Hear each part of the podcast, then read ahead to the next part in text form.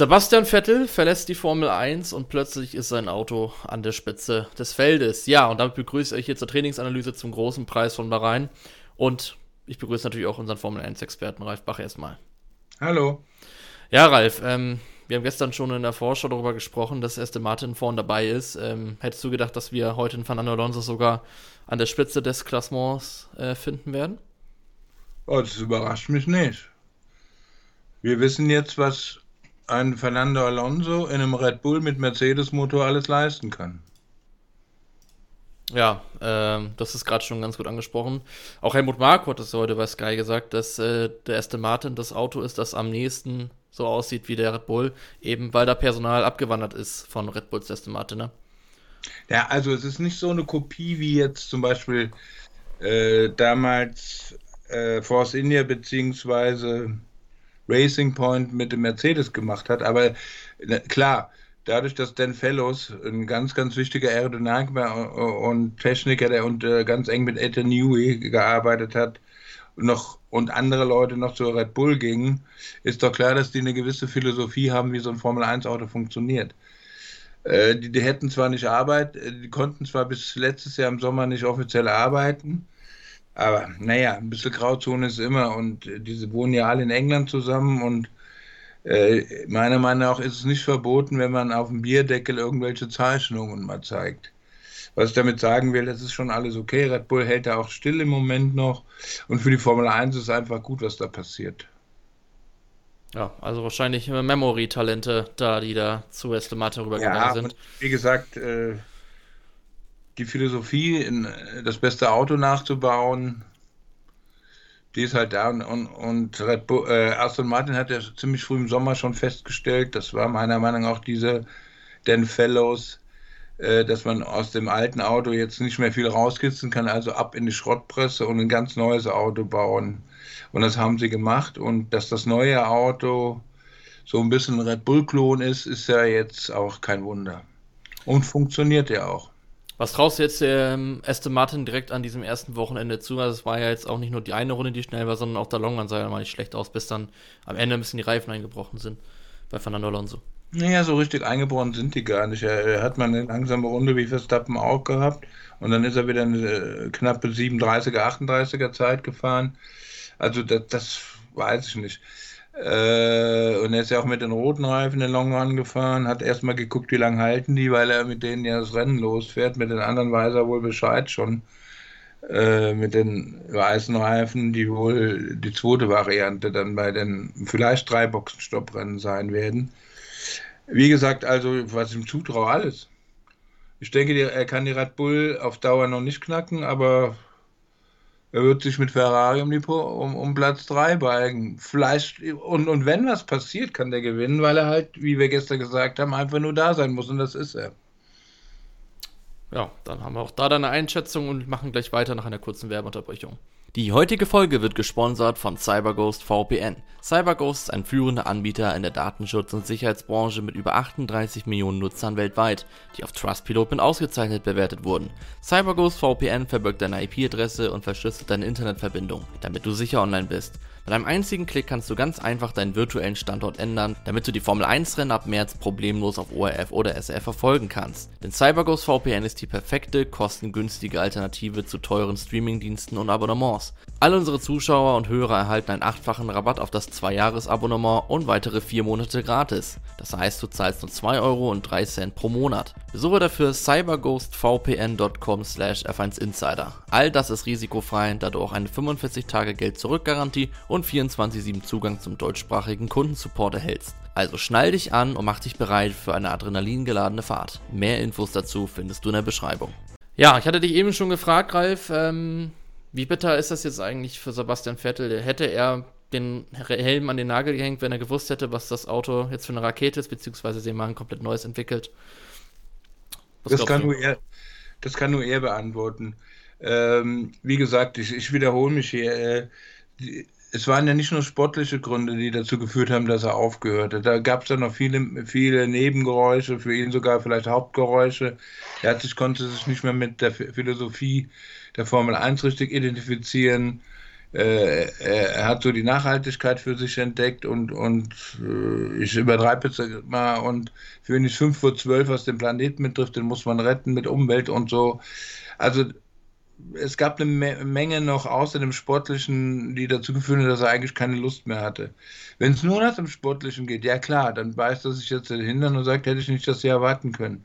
Aber das haben wir bei Schumi auch gehabt. Wenn der 2012 nicht aufgehört hätte, die Vorarbeit hätte noch ein Jahr oder zwei äh, gewartet, dann wäre er vielleicht 2014 auch Weltmeister geworden mit dem völlig überlegenen Hybrid-Mercedes. Also alles ist relativ. Ja, vielleicht ärgert es sich, aber wie gut würde er gegen Alonso aussehen? Das ist jetzt auch eine andere Frage. Tut man sich einen Fernando Alonso an? Aber äh, der wäre gegen Stroll gefahren, oder? Oder hätte ja Stroll rausgeschmissen, ne? Aber gut, dann ja gut, äh, durch die Familienhältnisse ja, aber äh, also meiner Meinung nach wollten die Alonso haben und Vettel war draußen. Da konnte er gar nichts machen. Das war, ich bin immer noch der Meinung, der ging nicht ganz freiwillig. Er hat sich mit den Sponsoren angelegt, mit Aramco, unser saudischer, Hübs, äh, ihr saudischer Hauptsponsor aus Arabien. Äh, ja. Und ich habe gehört, der hätte vorher schon eine klare Ansage gegeben nach seinem Auftritt in Kanada, wo er sich auch äh, gegen kanadische Mineralölkonzerne äh, ich sag mal, oder die an Pranger gestellt hat und das hat Aramco alles nicht gefallen, spricht für Vettel als Charakter, aber da ist die Entscheidung, glaube ich, schon früh gefallen, dass man äh, ihn gar nicht mehr haben will, aus politischen Gründen auch. Deshalb ist das jetzt alles relativ. Äh, selbst wenn er hätte weiterfahren wollen, bin ich immer noch der Meinung, Aston Martin hätte er nicht behalten. Aus diesen Gründen.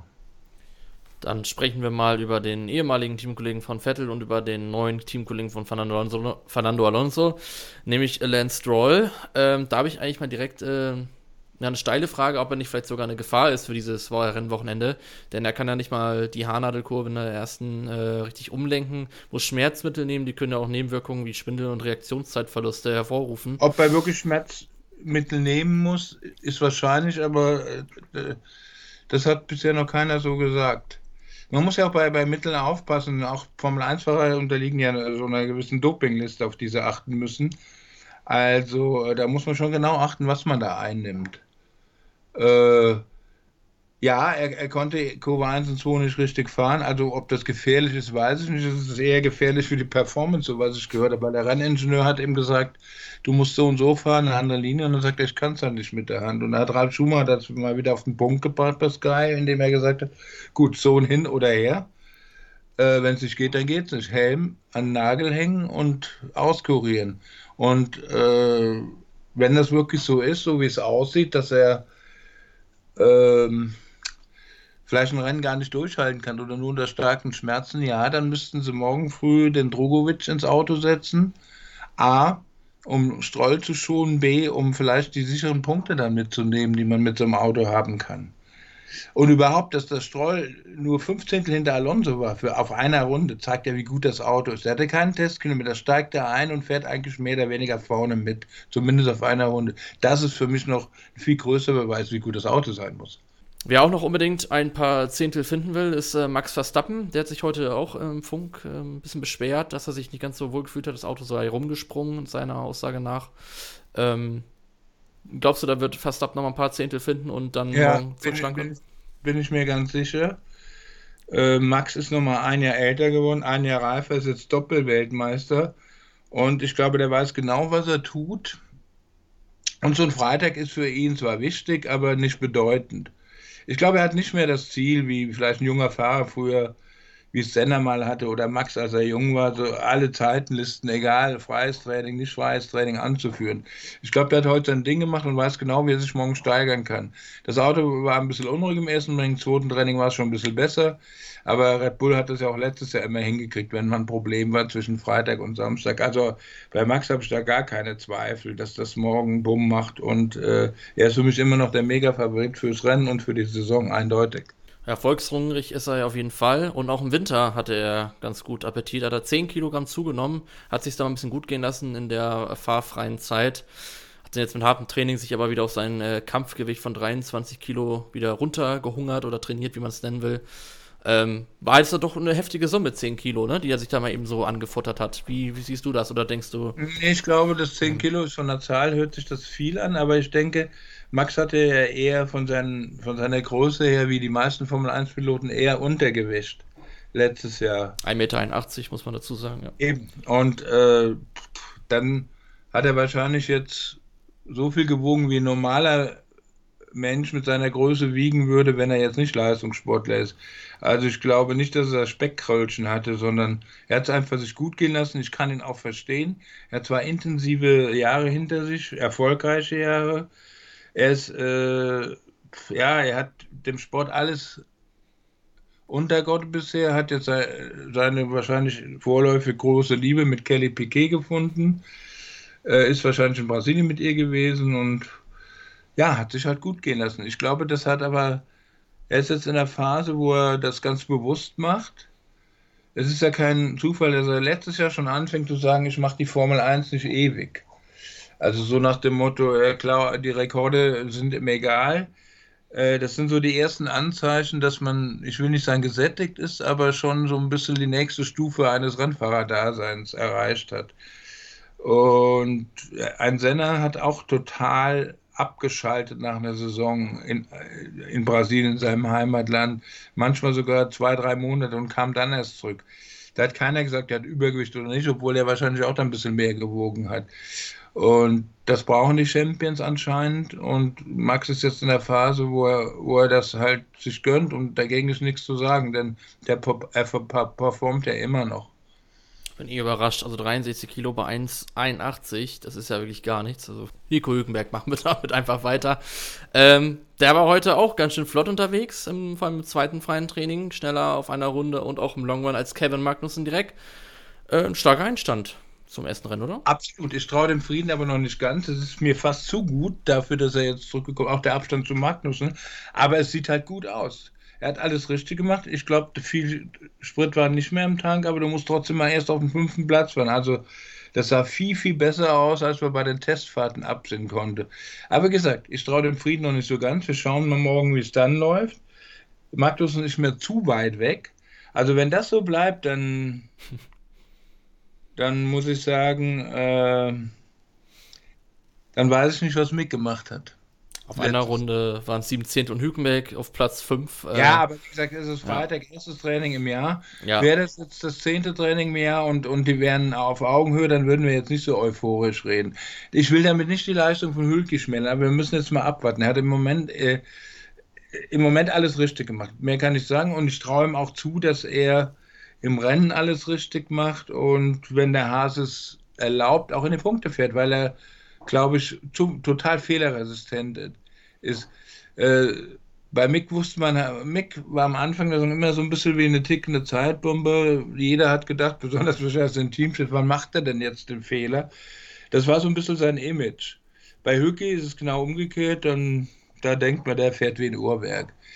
Und wenn ich sage, das ist sein Image, dann ist das wirklich sein Image und das ist dann auch das Problem, das Mick vielleicht hatte und die Stärke von Hülki, weil da gucken ja auch Teamchefs drauf und, und, und andere Entscheidungsträger. Und Image heißt ja nichts anderes, das ist das, was man über Leute denkt.